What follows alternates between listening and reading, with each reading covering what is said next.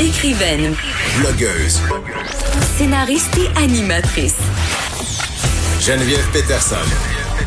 La Wonder Woman de Cube Radio toujours Vanessa Destiné de retour avec vous là pour cette deuxième heure là, à la barre des effrontés. Donc l'émission achève, hein, il nous reste pas beaucoup de temps ensemble, mais je voulais quand même revenir là euh, sur ce qui se passe là. Évidemment, vous aurez compris là que ça ça domine l'actualité. Donc ça domine notre émission aussi, tout ce qui se passe aux États-Unis. Moi, je vous ai pas parlé euh, de ma petite aventure pendant le week-end parce que j'ai participé à la manifestation là euh, sur de solidarité là envers les Afro-Américains et contre la brutalité policière pour dénoncer le racisme systémique. Donc c'était dans les rues de Montréal.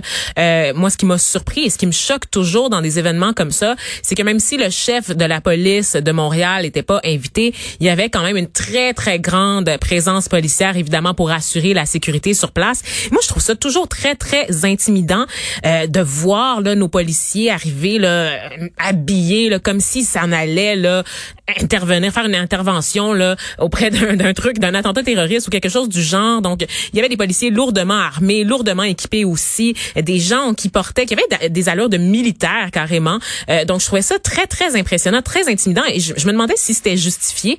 Mais évidemment, on se compare, on se console parce que quand je regarde ce qui se passe dans les rues aux États-Unis, où on sait que Trump voulait déployer l'armée, ou il a déployé l'armée en fait, euh, on se dit que peut-être qu'on n'est pas si pire que ça, ou on le sait pas vraiment.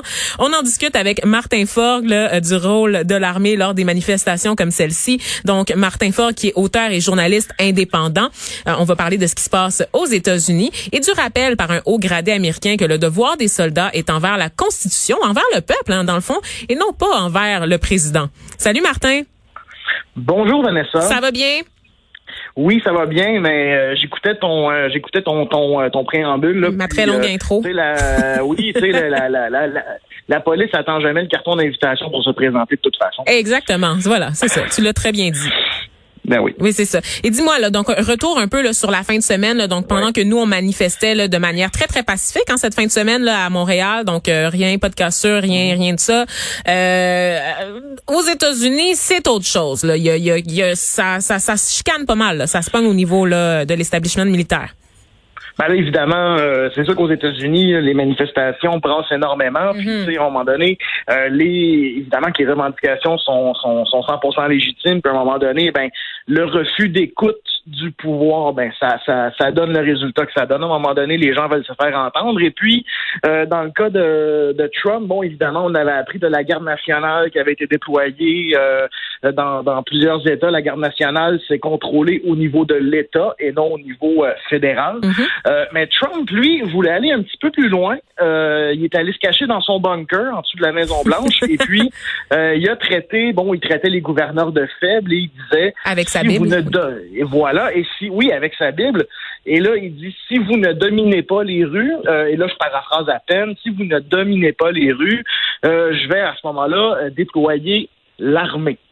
Là, là, suite à ça, bon, on, on avait vendredi, bon, on suivait ça, et puis le secrétaire à la défense, Mark Esper, s'était publiquement opposé à ça, et le chef d'état-major euh, des qui est le général Mark Milley, a émis un mémo, donc c'est quand même une communication militaire interne, officielle, mhm. qui venait rappeler euh, à, ses, euh, à ses troupes, et puis bon, on rappelle que les États-Unis, les forces militaires au complet, on parle d'environ, on parle d'au-dessus de 3 millions euh, de, de, de, membres, eh bien, on avait dit votre serment, vous l'avez fait pour défendre la Constitution et non le président. Ouais. Ce qui est quand même pas quelque chose qu'on voit souvent euh, aux États-Unis, ce genre de c'est pas une révolte complète, c'est pas un putsch, on est loin de ça. On n'est pas dans le, coup d'État militaire euh, comme on peut voir par exemple au Moyen-Orient ou en Afrique, effectivement. Oui, non, c'est ça, mais ça c'est ironique hein, parce que si les États-Unis avaient un regard interne un peu sur eux,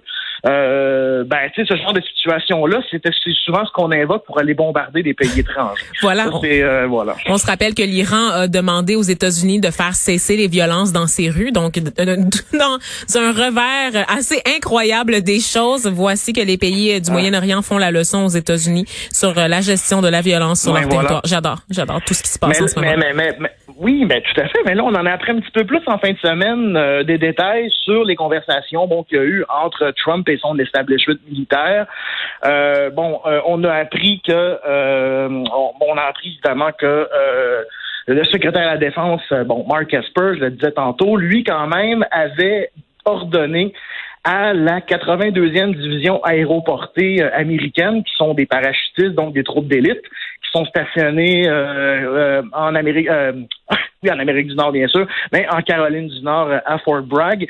Ils avaient été mis en état d'alerte, ils avaient même été déployés de manière avancée, c'est-à-dire qu'ils se sont rapprochés de Washington, mais finalement, bon, avec tout le brouhaha qu'il y a eu, avec l'intervention du général Milley, eh bien, les troupes n'ont jamais été déployées et finalement, on leur a ordonné de retourner euh, en garnison. Euh, il y a eu énormément de, résistance bon, de la part de Trump. Il n'écoutait personne. Ben il voulait absolument avoir euh, il voulait absolument avoir des troupes dans les rues, surtout à Washington. Et ce qui est quand même un autre, je dirais, on voit pas ça souvent, c'est que après l'opposition du général Mark Milley à l'intervention de l'armée fédérale, Trump a quand même continué de dire qu'il avait le soutien de l'armée. c'est comme un dictateur. C'est littéralement, c'est, c'est, pour avoir suivi des cours de, sciences politiques, c'est littéralement le même raisonnement qu'ont certains dictateurs lorsqu'ils s'accrochent au pouvoir, de, crier mm-hmm. sur tous les toits qu'ils ont encore la légitimité d'être en poste alors qu'ils ne l'ont plus, ils n'ont plus la confiance du public, ils n'ont plus la euh, confiance du bras armé de l'État. Non, c'est ça. Puis tu sais, je disais un peu, euh, je disais un peu en boutade en fin de semaine, euh, ça va peut-être prendre une intervention de casque bleu euh, aux États-Unis.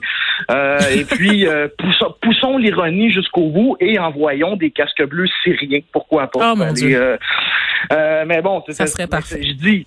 Non, mais tu sais, je dis une boutade, mais tu sais, c'est, la situation est quand même assez épouvantable. Et là, ce qu'on constate aussi, ce qu'on voit, c'est un Donald Trump à quelques mois de l'élection complètement désespéré. Euh, il fait face à des crises dont il n'a aucunement le contrôle. Mm. Et même au cours de la fin de semaine, on a, et, à la fin de la semaine, euh, des commentateurs de Fox News qui est l'organe de propagande semi-officiel euh, du Parti républicain et mm-hmm. donc de l'administration Trump, commencé à se détacher de sa posture. Oh! Parce qu'on commençait à éprouver un malaise. Oh, c'est rare ça. Ça, c'est ça, c'est nouveau. Ça, c'est c'est rafraîchissant. J'ai le goût de dire. Oui, mais là, bon, à un moment donné, il faut pas non plus, bon, faut relativiser. Là, ah, Fox News demeure Fox News. Je me suis réjoui trop vite. Comme, euh, ben oui, mais un peu comme un peu comme tu disais également en préambule que bon, euh, l'armée est censée bon euh, être au service de son du pays auquel elle a prêté allégeance, mais en même temps, c'est pas parce que le chef d'état-major a refusé de la déployer sur ses propres citoyens que l'armée américaine ne remplit pas quand même une fonction euh, impérialiste et, ça, tout ça, euh, tout ça continue à l'extérieur de leurs frontières. Mm-hmm. Donc on voit quand même que certains appuis, je dirais pas ça me nuit, c'est un peu trop fort comme mot, mais on sent quand même un certain malaise là, à l'égard euh, des décisions de Trump. Par contre, il y a encore des, des très des défenseurs qui sont encore très très ardents, là. Des, des gens qui sont encore pro-Trump, qui le défendent le bec et ongles. pourquoi ils acceptent ces actions-là? Qu'est-ce qu'est-ce qui fait en sorte qu'ils manifestent, continuent de manifester leur soutien à quelqu'un qui visiblement n'a plus toute sa tête? Oui, je l'ai dit, je l'ai dit. J'ai fait une Nancy ben, ben de moi. tu, tu, tu, tu l'as dit et je, et, je seconde ton statement si jamais tu as des problèmes. euh, donc, euh, oui, sa base électorale, évidemment, bon, continue de le défendre bec et ongle et c'est là qu'on comprend que c'est presque rendu une secte, euh, rendu, euh, rendu à ce niveau-là. il a encore le soutien, évidemment, de la droite chrétienne évangélique. Euh, bon, ça a été dénoncé, son, son, son, petit stunt avec la Bible, ça a été dénoncé par euh, un certain establishment religieux aux États-Unis, mais les évangélistes ont continué, euh, les évangéliques, pardon, ont continué de le soutenir. mais la question, c'est pourquoi est-ce qu'ils semblent accepter ces actions-là alors que sous Obama, hmm ce sont les mêmes qui disaient qu'on allait devoir se révolter parce que Obama va imposer la loi martiale, euh, il va nous imposer la tyrannie, il va nous forcer à avoir une assurance maladie. Euh, donc, euh, donc c'est ça. mais c'est même ces mêmes milices se mettent du côté de Donald Trump. Et là, c'est là qu'entre, bon, selon moi, euh, la dimension, euh, la dimension raciale ben de la euh, des, des, des, problèmes actuels. Oui, oui, n'ayons pas peur des mots là, donc. non, non, disons le. Toutes ces, ces contradictions auxquelles sont confrontés là, les, les pro-Trump là, c'est quand même pas mal basé là-dessus. Écoute, Martin, je, t'écouterais parler là encore des heures et des heures. c'est toujours fascinant et passionnant ce que tu nous rapportes là sur les opérations militaires et la politique internationale en général, mais c'est tout le temps qu'on a.